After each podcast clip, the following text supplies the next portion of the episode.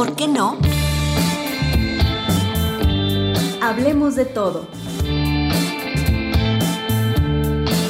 Tu voz aquí y ahora.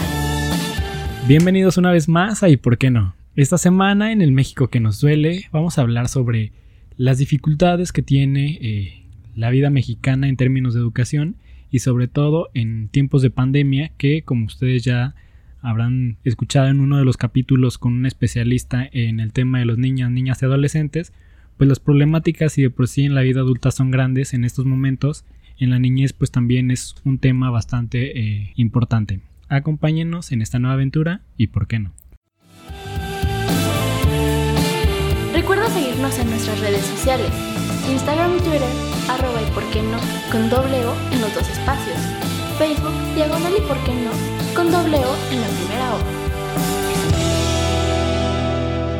Muchas gracias por escucharnos una semana más. Nos alegra en demasía eh, que cada vez más personas nos estén escuchando, que cada vez en distintas latitudes del mundo pues llegue nuestro programa. Gracias a todos los que nos acompañan semana a semana y especialmente eh, pues quiero agradecer a la invitada de esta semana. Quiero presentárselas. Es un gusto tenerla con nosotros. Eh, ella es licenciada en psicología por la Universidad de León, especialista en las áreas de psicología clínica y psicología educativa. Se prepara en la impartición de cursos de formación de capital humano en el Instituto de Certificación Empresarial de México. Ha elaborado, ha elaborado, mejor dicho, en el sector educativo como maestra, psicóloga, formación, entre otras cosas. Su principal línea de trabajo es la inteligencia emocional en las aulas, cosa de la que esperemos ahorita hablemos un poco sobre ello. Y actualmente desarrolla un proyecto eh, de nombre Libérate que estamos seguros todos ustedes van a querer conocer y especialmente nuestra invitada pues nos platicará un poco sobre ello. Sin más preámbulo, eh, nuestra invitada de esta semana es la eh, licenciada Luz Carmen Núñez López. ¿Cómo estás? Muy bien, muchas gracias, muy feliz de, de estar con ustedes el día de hoy y de poder pues contribuir en esta pues en este periodo que si bien empezamos a llamar cuarentena, ya no sabemos cómo se llama, este, y bueno, nos tiene las emociones a, mil por hora, ¿no? Y, pues el tema de educación es ahorita como la línea principal, porque pues está permeando en todos lados, ¿no? Eh, hablando de papás, hablando de niños, hablando de escuelas, hablando de coordinaciones, de sistema educativo eh, por parte de gobierno. Entonces, pues ahorita es como el tema medular, ¿no? Que tenemos que abordar. Sí, justo, y creo que eh, siempre desde por qué no tenemos una visión como muy, no institucional, pero muy apegada al análisis de las políticas públicas implementadas en nuestro país y pues aunque eh, hay una ruptura importante en la educación actualmente, Sabemos que México es uno de los países eh, con mayores dificultades, no solo en términos del acceso a Internet, que es carísimo, no solo en términos de que pues, nuestro promedio de acceso a computadoras, a equipo electrónico es muy complicado también, que en términos de pues a los maestros también se les paga muy muy poco comparado con otros países. Y, elementos eh, tan grandes que que pues ya hemos mencionado mucho de esto en y por qué no, pero especialmente ahora que tenemos una especialista en psicología clínica, en psicología emocional, pues queremos saber un poco eh, tu percepción relacionada a que justo estas emociones, estos elementos que, que hoy en día parecen desgraciadamente normales, como es el estrés, la fatiga y un poco el miedo, el pánico que tenemos actualmente, eh, pueden ser tan contagiosos como el mismo COVID. Digo, así que ¿cuál es, cuál es tu perspectiva en términos de cómo podríamos manejar, eh, primero, qué es la eh, inteligencia emocional y eh, cómo podemos trabajar y sobre todo desde casa en estos tiempos tan complicados? Mira, voy a empezar por hacer una invitación a escuchar lo que voy a decir con criterio, pero sobre todo sí me gustaría adoptar una postura soñadora, mm, quizás sin caer en lo utópico, pero sí invitar a las personas que nos escuchan a pararse desde una perspectiva positiva. ¿Por qué desde ahí? Porque efectivamente ahorita tú me mencionabas una amplia lista de todos los obstáculos a los que se enfrenta la educación. Sin embargo, a veces no tomamos en cuenta lo positivo y eso nos lleva a no ver posibilidades de acción o no ver posibilidades de cambio y vivir a través de la frustración. Voy a irme un poquito a la raíz de pues del mexicano como para entender después esta parte. En primer lugar, somos una entidad biológica que nace en un lugar determinado y se va a ir moldeando según su ambiente, ¿sí? Ese ambiente tiene tres vertientes. Tiene que ver con la manera en la que nos expresamos, o sea, qué posibilidades le vamos a dar a ese niño o a ese ser nuevo, a esa entidad biológica que llega a este ambiente, qué posibilidades de expresión le vamos a dar, a qué frustraciones se va a enfrentar y qué posibilidades de desarrollo tiene. Esas tres vertientes, digamos, es lo que configura el ambiente. Entonces, si nosotros partimos de ver solo los obstáculos y de ver en qué el sistema nos sirve o cuáles son las herramientas que los niños no tienen, nos va de alguna manera a imposibilitar ver campos de acción. ¿Por qué? Porque estamos permitiendo que ya nuestra emoción nos gane, ¿sí? Eh, voy a hacer una explicación eh, un poquito mm, clínica, pero muy breve. Eh, se llama el modelo de la mano, ¿no?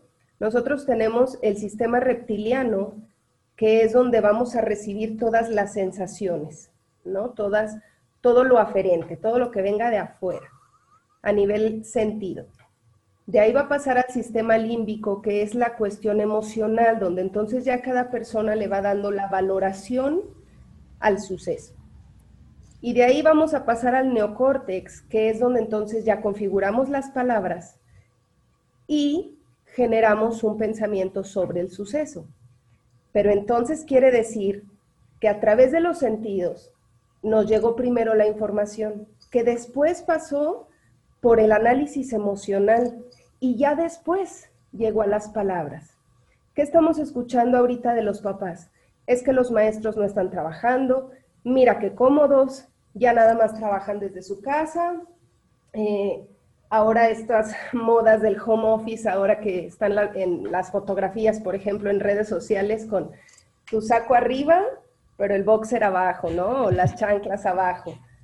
Y creo que desde ahí va el cómo estamos viendo lo que estamos pasando. Yo no digo que el virus no exista, no digo que no nos debamos cuidar, no digo que las clases en línea no tengan consecuencias negativas este, hacia los niños, ¿no? Y demás. Pero tenemos que trabajar en nuestra inteligencia emocional justamente para pararnos del otro lado. Si nosotros no transformamos esta visión, vamos a seguir viendo esta situación muy frustrante. Entiendo que los papás se han visto en la necesidad de pasar más tiempo del que a lo mejor esperaban pasar con sus niños, ¿no? Porque el trabajo es lo que nos permite existir en otro aspecto. La cuestión laboral es lo que es como un descanso a veces para las actividades de casa que también son válidas, ¿no? O sea, tan válido es ir a descansar un poco de tu casa al trabajo y viceversa. Entonces, eh, ahora que los papás están, pues ahora sí que siendo maestros también, eh, digo, bueno, ¿y quién los preparó, no? Por supuesto que están frustrados, por supuesto que están cansados. Eh, y aquí hay un punto muy importante. El mexicano viene, o sea, desde sus orígenes, de sentirse diferente. No es una personalidad que se preste tan fácil a los cambios impuestos, porque el mexicano sí tiene la capacidad de adoptar muchísimas cuestiones de otras culturas justamente porque se ha asumido como un ser diferente. Pero entonces los cambios al mexicano a veces le asustan mucho, lo frustran. Entonces, como no estoy capacitado para esto, no, entonces, ¿cómo le voy a hacer? Entonces, a su vez los maestros se quejan de lo que están haciendo los papás, pero me parece que tenemos que ponernos, o más bien ser empáticos unos con otros. ¿Y cómo va a ser eso? Utilizando la inteligencia emocional. La inteligencia emocional no es más que conocernos a nosotros mismos, comprender qué estamos sintiendo y qué vamos a hacer con ellos. Por otro lado, es entender a los demás, comprender por lo que están pasando, pero eso no quiere decir precisamente justificar lo que están haciendo. Si nosotros entendemos lo que está pasando con los maestros como papás, seguramente la situación se nos va a hacer un poquito más leve. Yo no digo fácil, pero un poco más leve. Si hablamos de que, o sea, que los maestros entiendan a los papás, pues seguramente también serán más comprensivos. Sin embargo, el mexicano tiene características muy particulares en donde, pues en estas circunstancias nos juegan en contra. Si bien podemos decir que el mexicano es generoso, que es compasivo, pues que es el mejor compadre, es músico, es artista, es alegre. Bueno, podemos decir infinidad de cosas sobre el mexicano. Pero venimos también de una historia en donde nos han posicionado como abajo de otras culturas. Pareciera que no tuviéramos una identidad en específico, pero al mismo tiempo somos creadores de toda una personalidad, porque el mexicano la tiene y tiene peso aquí y en China, ¿no? Al, mexicano se le nota. Entonces, sí, podemos decir muchas cosas positivas. Sin embargo, también somos la representación de la persona que aguanta. El mexicano es aguantador.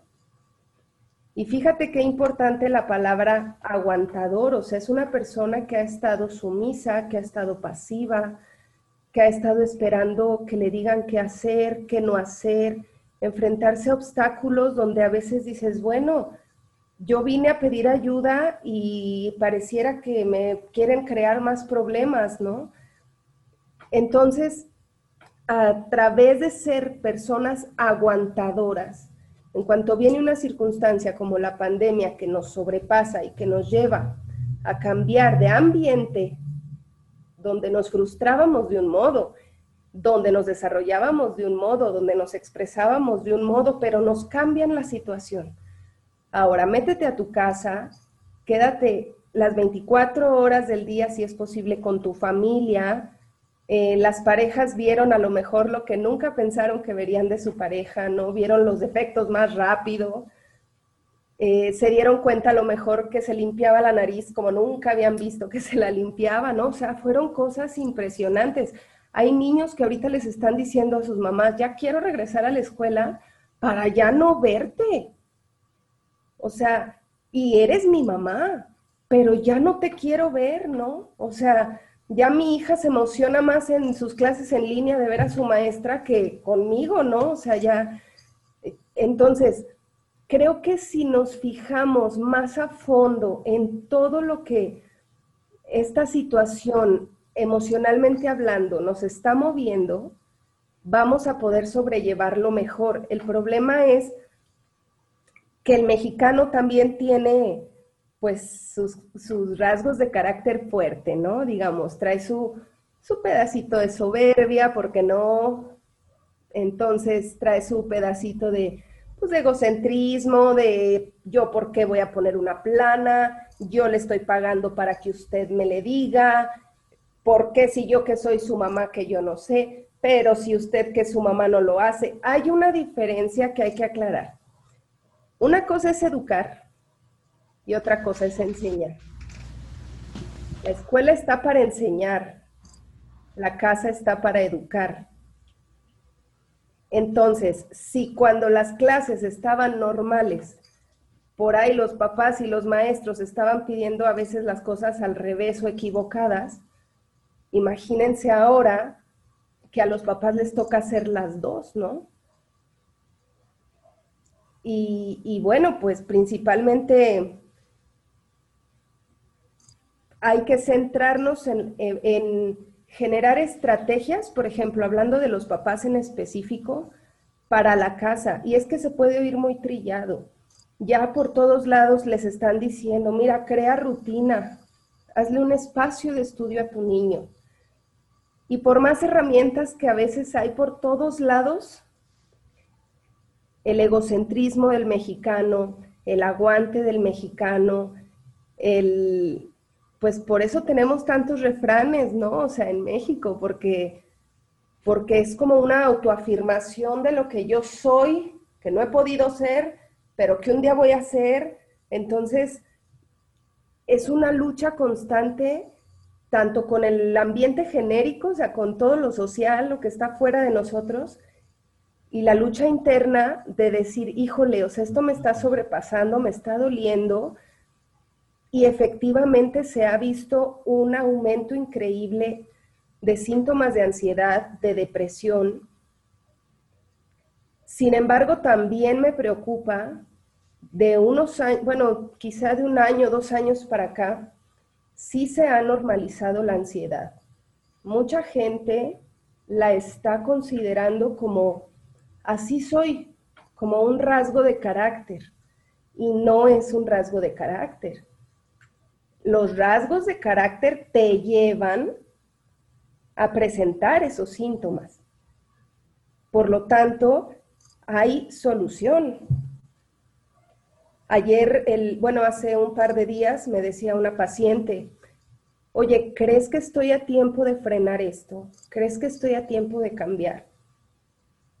Y le digo, claro que sí. La gente que piensa que el cambio no existe yo lo invito más bien a entender que la palabra quizá no es la correcta. Yo le llamo evolución.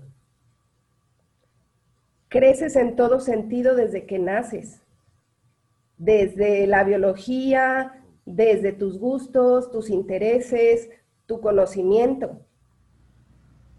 Y dentro del conocimiento va la inteligencia emocional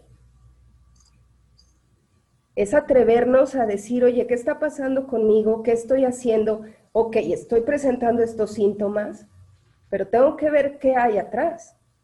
Sí, creo que, bueno, es que son muchísimas cosas las que, las que ahorita vienen a mi cabeza.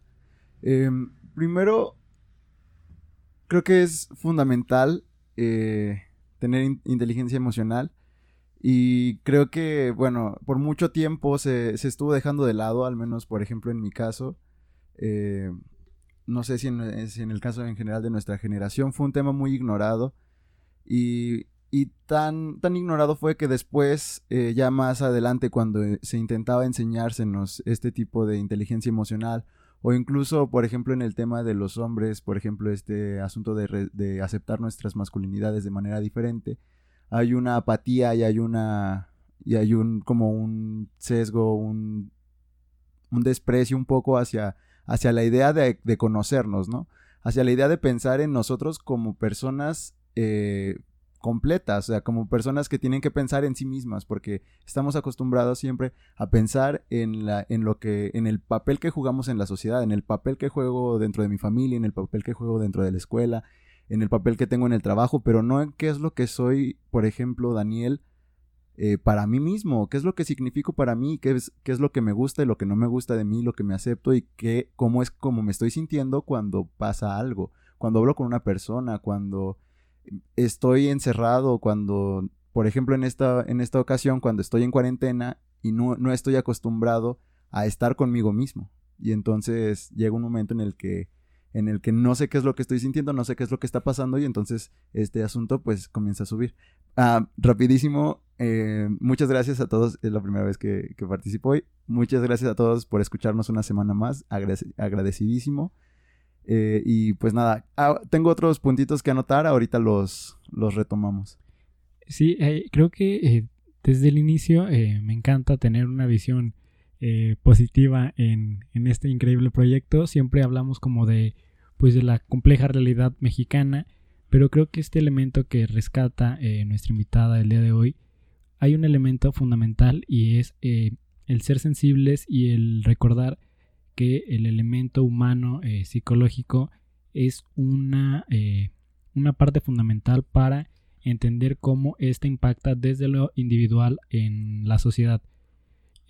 Este análisis que mencionabas un poco de, de entender que, que, en nuestro mismo contexto, eh, bueno, nuestra casa, en nuestro contexto de, de, ahora, es tan complicado y que en ocasiones, eh, en algunos momentos previos a la contingencia, una de las salidas para muchas personas era el trabajo, para algunos era la escuela, y hoy encontrarnos en un círculo totalmente diferente, en un escenario, pues que no nos hace poder eh, voltear hacia otra parte, es un elemento que impacta mucho y sobre todo eh, analizándolo, eh, volviendo al punto de la educación, en el que pues debemos identificar cuáles son las problemáticas que vive los padres, como mencionabas, hay una carga de responsabilidad que los padres le atribuyen a los maestros y los maestros a su vez a los padres. ¿Cuáles son las condiciones en las que los profesores en los distintos niveles están siendo eh, desarrollando sus funciones en, en la idea de que pues también algunos son padres, algunos no tienen acceso a las mismas herramientas y pues los alumnos que pues son la parte fundamental o la materia más importante y que todos ellos pues eh, indirectamente sufren o sienten eh, mucho, en mucha mayor medida, los problemas que todos estos ya, ya han de sentir.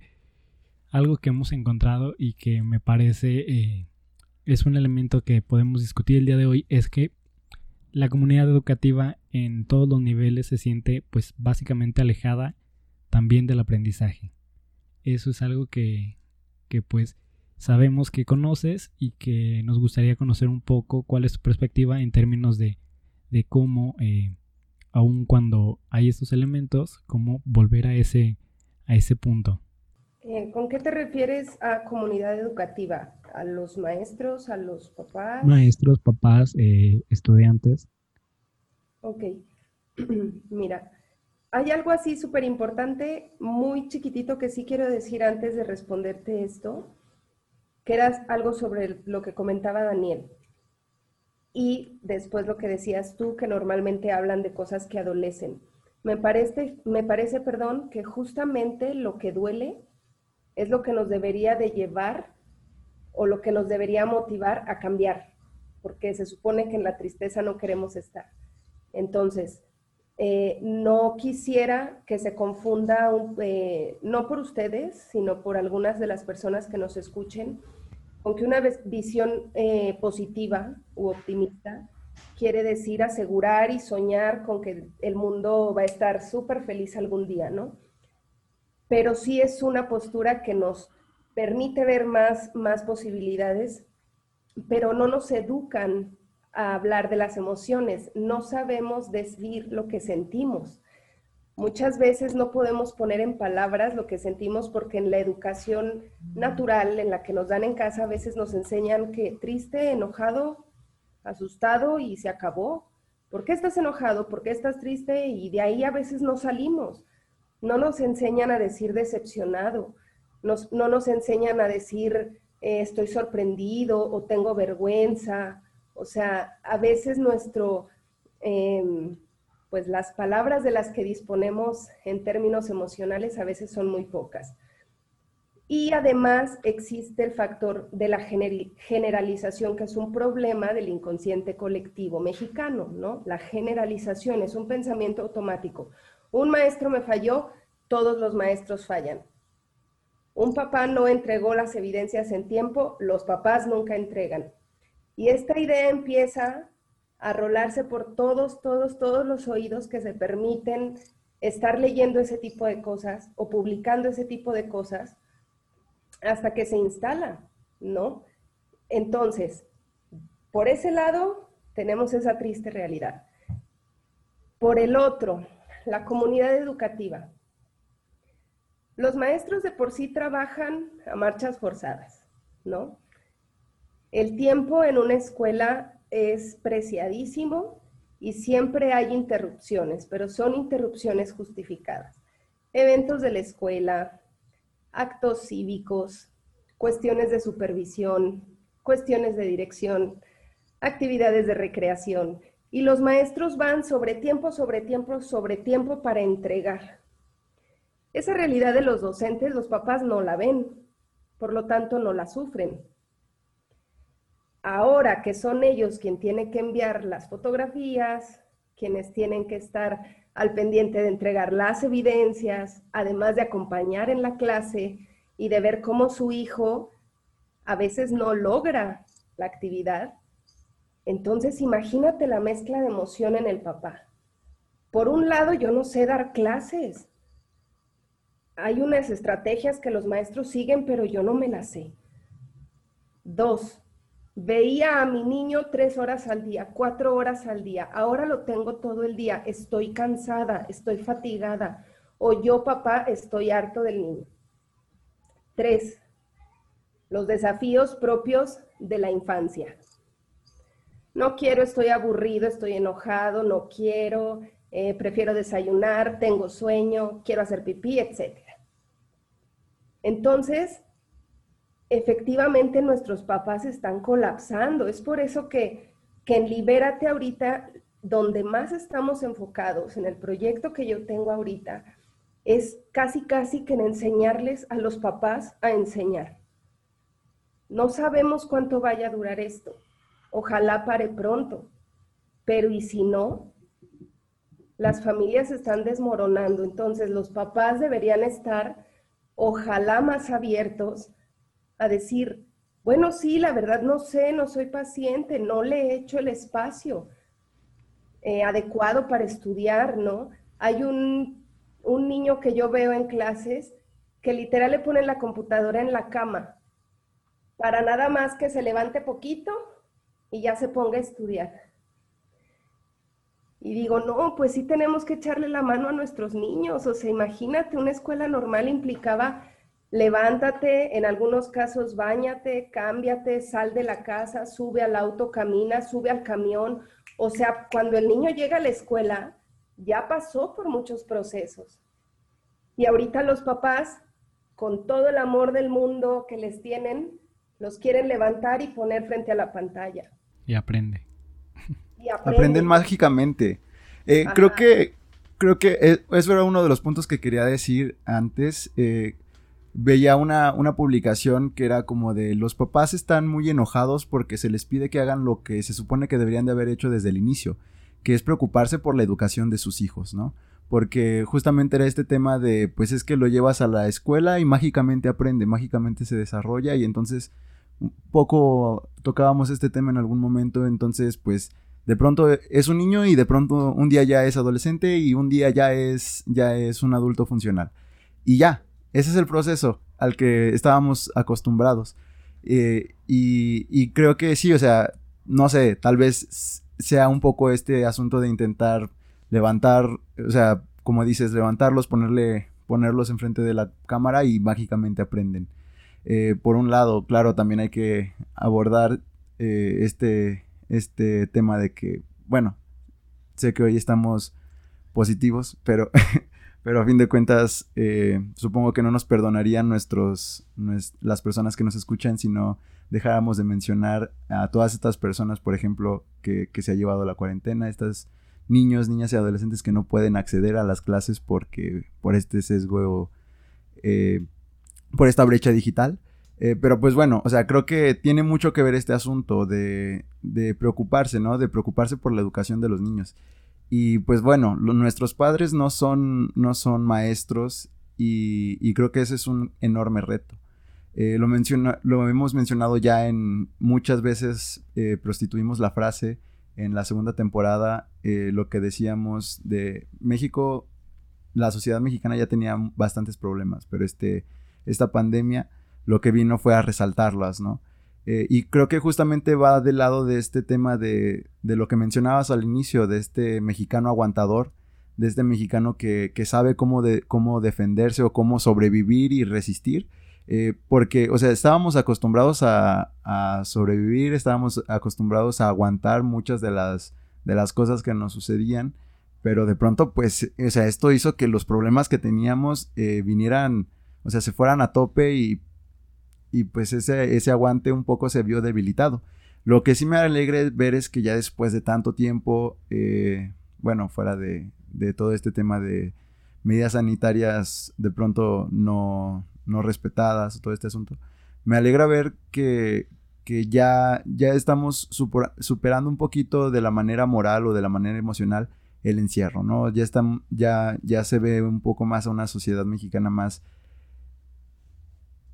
que, entiende más la situación en la que estamos, porque si de por sí ya teníamos un montón de problemas y se nos vinieron encima, entonces siento que fue un knockout para, para muchas personas y que nos dejó como en, wow, digo, yo fui una de esas, en, algún momento lo mencionábamos, y bueno, ya me, me aventé así como toda la lista de pendientes que tenía por decir. Bueno, este, bueno, antes de, dar mis apreciaciones, quiero agradecerte, Carmen, por estar compartiendo este espacio con nosotros. No había tenido la oportunidad de participar en, en este capítulo. Y bueno, hay muchas cosas que llaman mi atención. La primera tiene que ver con esto que mencionaban al, principio, ¿no? Bueno, hace un ratito sobre eh, esta, eh, la onda de la pandemia, la educación, ha hecho que realmente los actores que deben de involucrarse en el desarrollo educativo, este cognoscitivo de, de la infancia, pues se involucren de manera activa, ¿no? Que tienen que ver los maestros y los padres. Y algo que me movió mucho era esto que mencionaban de que los padres, o al menos en la generalidad mexicana tradicionalmente, eh, las generaciones anteriores sí estaban muy metidas en la onda de aguantar, de bueno, quizás esto me tocó vivir. Creo que habría, había una frialdad emocional, o al menos es mi percepción general de, de la sociedad mexicana, ¿no? Este, quizás machismo, unos roles de género muy, muy fuertes que limitaban la expresión de los sentimientos de los niños con los padres, de entre hermanos. Entonces esto de estar en, compartiendo el mismo espacio, la casa, con todos los problemas que viven ahora la niñez y, esta onda todavía generacional, eh, la, violencia que vivimos afuera, meternos a todos y romper estos paradigmas ya estipulados, creo que es un gran reto que sí nos lleva a, a enfrentar problemas como los que ya mencionaban, que si ansiedad, que te das cuenta que a lo mejor vives en violencia, eh, este, reproducir patrones que pensabas que en tu casa no se iban a dar. Y, esto hace que, que quizás volvamos a repetir estos mismos círculos de, pues bueno, aguantar, híjole, es una etapa, es una contingencia, es algo de lo que vamos a salir. ya menos pues, salimos. ya menos salimos y todo va a regresar al, a la normalidad donde el profesor se va a encargar de la educación de mi hijo y pues bueno, yo voy a regresar a trabajar y vamos a regresar a esos roles tradicionales y a lo mejor no nos deja nada de, aprendizaje en la manera en la que nos comunicamos o comunicamos las emociones en la familia, sanamos lo que tenemos que sanar, es detectamos las áreas de oportunidad. Yo creo que, bueno, al menos al inicio de, de esta pandemia, de estar en casa todos, decían, ¿no? Hay que hacer actividades de convivencia familiar, hay que tratar, es una oportunidad para, para, pues evidentemente, no sé, expresarnos, romper con algunos estereotipos de familia tradicional, fría, mexicana, aguantadora, pero creo que eh, sí, a lo mejor para muchas familias sí fue una oportunidad, para algunas quizás no, pero creo que tanto tiempo o, un tiempo prolongado de, de, esta situación adversa de encierro, de generar nuevas condiciones como lo es al menos en la escuela, que todo sea desde casa, hace que pues vuelvas a ver quizás en la rutina y que pues bueno, igual y no cambió nada, ¿no? Quizás nada más fue un momentito, un llamado a, a reconocer tus emociones y la manera en la que vives en sociedad, ¿no? Un, un ejercicio de introspección, de reconocerte a ti, de resignificarte, pero que creo que los resultados se van a ver en la manera en la que regresemos a esta interacción más social, más corta. Digo, esa es mi perspectiva, la verdad es que no soy muy bueno en este tema, desconozco, como politólogo pensamos que lo sabemos todo, pero la verdad claro es que no pero sí, sí siento que hay todavía brechas sociales muy fuertes, o no, no, no brechas, perdón, sino... Eh, Escenarios. sí, sí, sí, como modelos repetitivos de frialdad que, que al parecer se van a seguir reproduciendo también por lo que ya mencionaba Carmen, ¿no? Estos problemas propios de la niñez y de la adolescencia, donde, pues a donde voltees a ver, veo escenarios tóxicos y, esta generación, al menos de jóvenes, que está tratando de evidenciar la violencia que existe, pues ha sido como al menos una generación que busca un cambio, pero que pues, tenemos arrastrando patrones eh, de, la mexicanidad muy fuertes. Sí, de hecho ahorita que hablabas de patrones, mira, hay cuatro características que ustedes como politólogos y yo como psicóloga vamos a compartir porque somos mexicanos y no por la profesión. Eh, nos gusta decir las cosas como son. Nos importan los resultados. Ahorita eh, ustedes hablaban justamente de resultados. Somos expresivos a lo más. En México estás triste, que todo el mundo lo note. Estamos enojados, que todo el mundo lo sepa. Tenemos miedo, uy, cuéntale hasta el de la esquina para que todos te cuiden. Tienes, tienes, tienes y expresas y expresas y expresas. Y nos gusta lo tangible. Esto lo compartimos como mexicanos al 100, independientemente del, eh, del, estrato socioeconómico, de la cultura que tengas, de tus valores familiares, de la colonia donde vivas, independientemente, se comparten estas, estas cuatro características. Justamente los resultados que alcanzo a visualizar terminando esto es que a los maestros ahora se le van, si ya trabajaban con la avalancha de emociones de los niños, ahora se les va a venir al doble. Los maestros ahorita son los primeros que se tienen que estar capacitando en inteligencia emocional. A lo mejor no para ahorita, pero sí para el regreso. Necesitan estar listos porque todos se van a desbordar y los papás, uff, también. Ahora, hablábamos también del aprendizaje, de la conexión con el aprendizaje. Normalmente las emociones que consideramos negativas, que todas nos sirven como motores de vida, yo no clasifico las emociones como malas o buenas. A veces necesitamos la tristeza, a veces necesitamos el enojo. Entonces, las emociones eh, socialmente aceptadas como negativas, las repelemos. Cuando el papá lleva al niño a la escuela, todas las eh, circunstancias negativas o todas las manifestaciones emocionales negativas, el no quiero, no quiero trabajar, no quiero guardar, hago tiradero en el salón y demás, o me cuesta trabajo hacer un cuadrado, o no entiendo cómo hacer una fracción, los papás no lo veían. A veces lo escuchaban cuando el maestro se los dice, pero no lo vivían. Ahora, estás a un lado de tu niño viendo que no puede seguir líneas que nunca te habías dado cuenta porque el sistema educativo trabaja en base a resultados. Tienes un 7, tienes un 9, tienes un 10, pero en muchas ocasiones el papá no sabe cómo se construyó ese 10. Ahora que están a un lado de ellos, les dicen, pero si está muy fácil, 5 más 6, nada más, pues es que es una suma, sí, papá. Pero la maestra en su salón tenía unas fichitas de colores que le prestaba, tenía eh, el pizarrón grandote para pegar imágenes. O sea, la maestra tenía ciertas estrategias, tú no las tienes, pero no es culpa del niño, ni tampoco tuya. Pero la culpa también es un factor indispensable al mexicano. Y, con el respeto a todas las religiones, este, creo que la culpa tiene un carácter espiritual muy fuerte. O sea, es una carga religiosa. O sea, por mi culpa, por mi culpa, por mi culpa. ¿qué hice, verdad? O sea, vivimos así, así nos enseñan. Entonces, la educación, o sea, fíjate toda la coyuntura. La educación de haber sido conquistados, ¿no? Tenemos una historia de sumisión y de aprender así.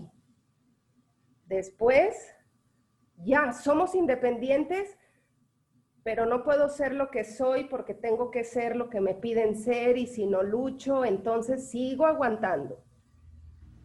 Ya, ahora estoy en, el siglo XXI. Ya puedo decidir, ah, error, ¿no? Mexicano, aquí está tu obstáculo uno, y luego sigue el dos, y luego sigue el tres, y de ahí no paramos. Entonces, necesitamos resignificar esos obstáculos, resignificar nuestra realidad, porque ahora va mi aportación como psicóloga clínica. Esta es la vida real, la vida no es fácil y no podemos vivir esperando una vida perfecta, porque no existe. Así de sencillo.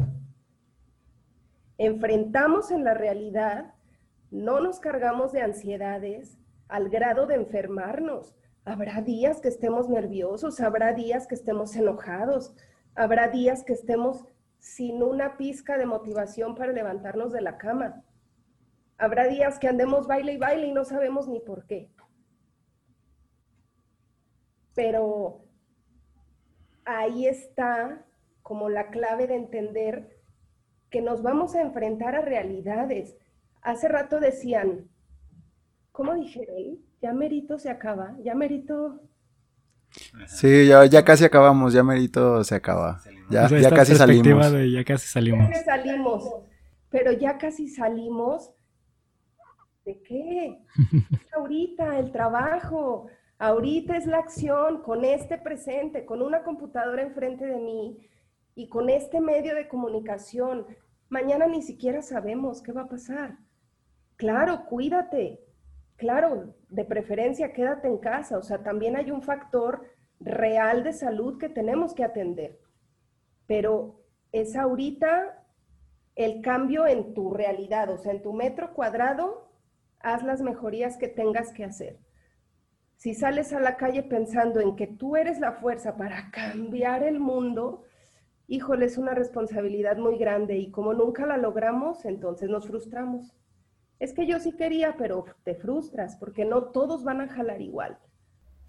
Y, creo que al menos para destacar este capítulo para todas las personas que nos escuchan y que, siguen hasta esta parte, pues es un elemento que eh, aunque aquí siempre hacemos un análisis de los contextos sociales, de las problemáticas, aquí hay un elemento que eh, pues en México sí se olvida y ya lo han mencionado todos y es el término de analizarnos eh, de, de, ver la individualidad y de, del interior de, de, los problemas que pues comúnmente no se, no se expresan y que en México eh, en palabras de, de nuestro queridísimo Octavio Paz pues pareciera que el 16 de septiembre es el único momento en el que el mexicano puede expresar sus más grandes sentimientos a raíz del grito y del alcohol.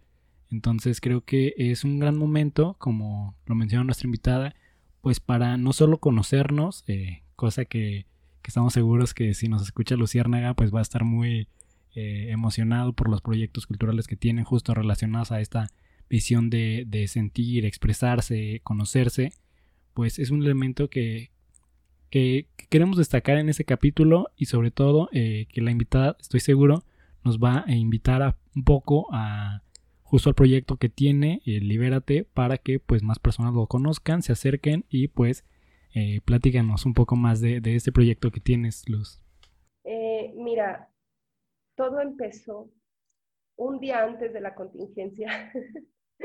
este, pues pusimos un lugar eh, pequeño, bonito. Eh, tengo una colega, la psicóloga Rocío Waldo, eh, y pues se nos ocurrió, ¿no? empezar a, a, capacitar docentes porque veíamos la necesidad de que los maestros se conectaran con las emociones de sus alumnos, también en beneficio para ellos. Cuando los maestros saben gestionar las emociones en su aula, de veras que ellos o sea, su clase ellos la disfrutan más, viven su vocación con más gusto.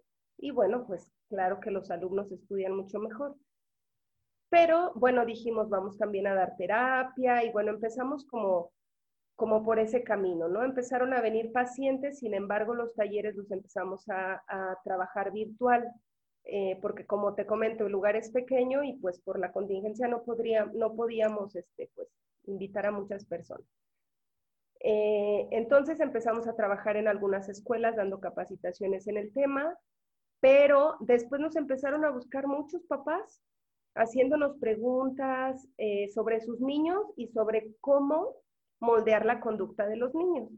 Entonces, pues mis terapias justamente son cognitivo-conductuales y nos pusimos a hacer una serie de charlas gratuitas para los papás, las cuales van a continuar. No tengo la fecha de la próxima, pero van a continuar, justamente dándoles herramientas a los papás para que se den cuenta que ni ellos piden lo que no deben pedir, ni los niños no hacen lo que deben hacer, sino que a veces en la comunicación está el error. Muchas veces le decimos a un niño, mira cómo está tu cuarto todo sucio, y el niño no se mueve pero es que esa frase no le está invitando a moverse, simplemente le está diciendo, mira, tu cuarto está sucio. Pues el niño lo ve, nadie le está diciendo que lo recoja. Y así como esas, esas pequeñas este, palabritas, pues son las que nos interesa comunicárselas a los papás para que, para que pase en casa lo que quiere que pase con sus hijos y los berrinches, en lugar de aumentar, pues disminuyan, ¿no? Este, Ahorita el proyecto está haciendo una breve pausa porque pues ya nos habían dado semáforo amarillo y otra vez ya nos regresamos, entonces está poquito en pausa. Em, y, ay, es que se me fue ahorita un puntito que les quería decir. Rapidísimo. Es que sí me parece importante también reconocer que los maestros sí están haciendo mucha labor importante. Es decir, yo conozco maestros que están dando clases no en el tiempo que la escuela les indicó, sino porque conocieron las realidades sociales y económicas de cada uno de sus alumnos, se están ajustando. Conozco maestros que incluso están yendo sin que nadie se los pida a las comunidades para que uno o dos niños que efectivamente no tenían computadora o ni de chiste pueden tener internet, les llevan las clases para allá. Entonces, sí hay que atender el problema de la generalización, porque si habrá muchos maestros que, estén fallándonos, también hay muchos otros que están haciendo más de lo que las personas podrían imaginar.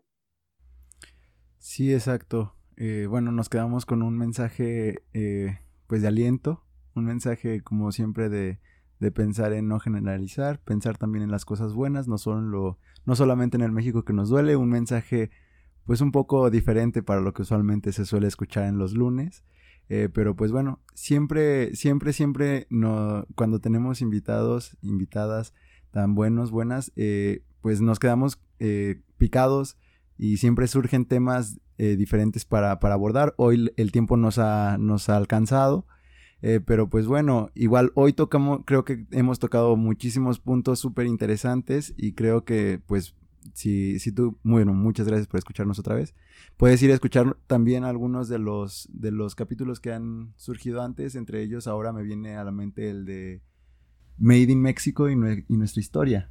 Eh, ese, ese capítulo va un poco mucho, un poco al lado de este, de este tema de cómo se percibe el mexicano, la historia y todo este asunto. Si te interesa, pues puedes ir a verlo. Y pues hay mucho contenido por ahí para que vayas y lo veas. Y pues ya después respecto a los proyectos que Liberate tenga, eh, pues estaremos felices de... De compartirlos y de hacerlos llegar a más personas. Yo sí quiero reconocer esto que están haciendo desde Liberate porque me pongo a pensar un poco en mi trayectoria um, de formación eh, académica, educativa y yo creo que lo que más recuerdo, lo que se me quedó fue un, ¿cómo decirlo? Un conocimiento informal o esta estas enseñanzas informales que tenían que ver con la capacidad del profesor, con esta conexión que sentías con él o, muchas veces más allá de lo que te puedes llevar de las clases, los temas o, dominar ciertas técnicas o,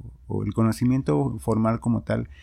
Yo creo que sí había clases que dices, pues bueno, de esta creo que aprendí muy poco o los temas no son tan relevantes, pero como persona ese profesor sacó algo muy valioso de mí y creo que vale la pena rescatarlo. Qué bueno que, estén tratando de, llevar esto a, más personas, a que los profesores también se, se den cuenta de, de la necesidad que, que, viven las niñas, los niños, los adolescentes en general de reconocer sus emociones, ¿no? Entonces, la verdad, aplaudo mucho la, la iniciativa, lo que hacen y sí, de verdad es, es algo muy, muy personal, pero recuerdo yo a mis profesores que me hicieron crecer más como persona que como quizás en conocimientos o lo que me transmitieron de, de materia o, algo así, ¿no? Entonces, muy bueno. Y justo creo que este elemento último que menciona Saúl es algo que, que, que siempre rescatamos eh, en y por qué no, es que más allá de ver eh, estas cuestiones de, de, mejora o de evaluación por resultados, hay más en términos de crecimiento personal que, que extrañamente medimos mucho más eh, el desarrollo de un niño, de una niña, a raíz de una calificación en lugar de ver cuál es el crecimiento personal que tiene, eh, lo vemos reflejado tal cual con estas mismas líneas y con estas mismas mecánicas pues, en Guanajuato, digo, aquí ya eh, creo que con esto sí me, gustaría cerrar, pues que, que pues, vivimos en un estado en el que importan más los números, más allá de su gente, y ejemplo de ello es que pues ya vimos eh, que Guanajuato siempre quiere estar al rescate y el gobierno quiere mantener la imagen en términos de que pues sabemos que no hay eh, medios electrónicos en toda la población, pues vamos a comprar eh, 100.000 computadoras de forma extrañamente y sin ninguna pues eh, sin ninguna justificación, sin ninguna, eh, con una compra express, ahí con posibles temas de corrupción, pero que sin, sin ahondar mucho, sabemos que al menos el día de hoy nos vamos con una reflexión más allá de, de, de, lo de fuera, de lo externo, a una, una visión de, de comprender que, pues, que la funcionalidad que eh, los objetivos, los, las metas que nos planteamos vayan en términos de pues este crecimiento que como lo mencionaba Saúl, en ocasiones más allá de los conocimientos eh, técnicos, formales, pues vayan también encaminados a crecimiento en términos de pues de persona, de empatía, de reconocerse y de valorarse ante un mundo que es complejo, que no podemos olvidar que los contextos mexicanos sociales son difíciles y muy diversos, pero que eh, también hay que un poco trabajar en este sentido. Así que si no hay, eh, si tienes algo más que agregar, Luz, pues eh, nos encantaría cerrar con. No, pues nada, yo creo que recordar que los miembros de la política también son mexicanos y que ellos también dicen las cosas, quieren decir las cosas como ellos quieren y quieren pues resultados, ¿no? Efectivamente, Nuestros niños son medidos por números y no por desarrollo, no por avance. Eh, y bueno, ahorita pues los papás tienen la posibilidad de darse cuenta cómo están sus niños, en qué necesitan ayuda, buscarla para ellos. Y pues nada, creo que hay realidades que no podemos cambiar, pero sí hay circunstancias en las cuales podemos ser responsables. Entonces, pues a trabajar y que justamente todo lo que nos duela como país nos sirva como motivador y no como un ejemplo de fracaso para seguir con la misma idea del mexicano aguantador, ¿no? Ya aguantamos lo suficiente y el pasado no nos define. Así que a trabajar en nosotros. Excelente. Muchas gracias, Luz. Creo que justo, justo lo que mencionas de, de esta visión que tenemos del México que nos duele no es para lamentarnos, sino para avanzar, trabajar y luchar por algo mejor, por todos los contextos, por todas las comunidades y por todas estas visiones que tenemos de nosotros mismos ante el mundo, pues que sean mucho mejores. Así que pues muchas gracias Luz nuevamente, muchas gracias a todos los que nos escuchan, nos vemos en la próxima. Bye. Gracias. ¿Y por qué no? Está disponible en Spotify, Apple Podcast, Google Podcast, Anchor, entre otras famosas plataformas de podcasting.